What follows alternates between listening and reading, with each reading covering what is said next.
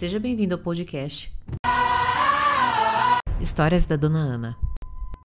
Como superar a dor da rejeição, Dona Ana, sentindo a dor?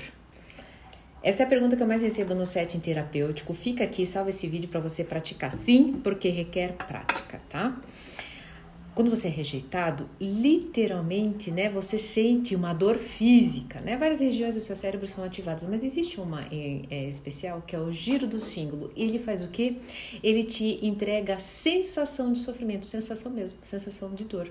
Não parece que um buraco fez e você o mundo acabou, você sente uma dor no seu corpo, um treco na sua barriga?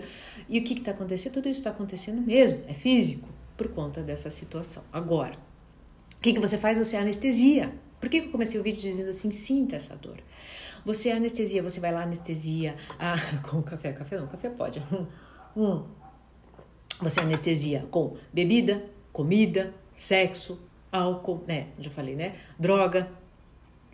E você não tem a experiência essa aqui agora de fazer esses três passos. Por isso que eu falei para você salvar esse vídeo porque requer prática. E os três passos começam o quê? Primeiro, auto-perdão. Se você está anestesiando essa dor, você não consegue trabalhar esse processo de auto-perdão, porque quando você é rejeitado, você começa já numa crítica interna, né? Tá vendo? Você é incapaz de é, é, estabelecer relacionamentos duradouros, porque você é isso, porque você é aquilo. Isso não vai ajudar. Isso vai fazer apenas com que você continue anestesiando e afogando suas mágoas é, né, nessas coisas que eu citei, né? Sexo, drogas, enfim. Quando você se auto-perdoa, você faz o quê? Você baixa a sua ansiedade e começa a ter mais clareza dos seus pensamentos. Só que isso, inclusive, você só consegue fazer o quê? Respirando. Então, tem um momento de uma prática meditativa. Desacelere um pouco, somente assim você vai conseguir entrar nesse primeiro processo. O segundo processo é o seguinte: perdoe o outro. Por que, que, é tão importante perdoar o outro? Eu não vou perdoar o outro, você não sabe o que ele fez e me traiu, fez isso, fez isso, fez aquilo. Jamais farei isso. Então tá bom, fica aí onde você está, nessa poça de sofrimento. Inclusive sofrimento de dor.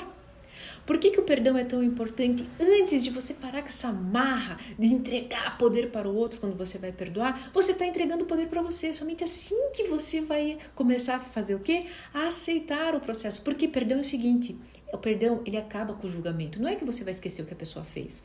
O julgamento ali cessa. E, consequentemente, faz o quê? Faz com que você vá para o último passo, que é você seguir. Você aceita que o outro teve lá os seus motivos que para você é ok, mas quando cessa o julgamento, você não começa nem mais é, parar é, para com esses pensamentos e esses padrões. Vai para o terceiro e último passo, que é o que? Você aceita esse momento, aceita essa transformação. Só que quando você, como você está sem julgamento, aí você o que? Abre o seu coração. Terceiro e último passo, e o mais importante. Por que abrir o seu coração?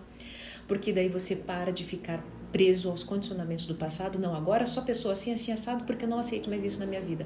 Para com os condicionamentos do futuro, com a perspectiva de uma pessoa ideal para com o julgamento, se, se, abre, cede o seu coração para uma nova experiência. Para isso, de novo, você tem que estar presente no agora. Tudo isso você faz o quê? Respirando, se acalmando e não anestesiando a dor.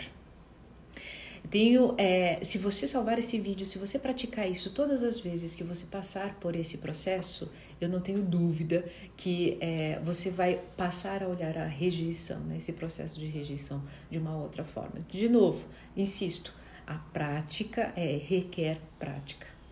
Se esse vídeo fez sentido para você, coloca um hashtag aqui, eu acolho, para que você se acolha e não fique mais nesse ciclo de sofrimento sem fim causado pela rejeição.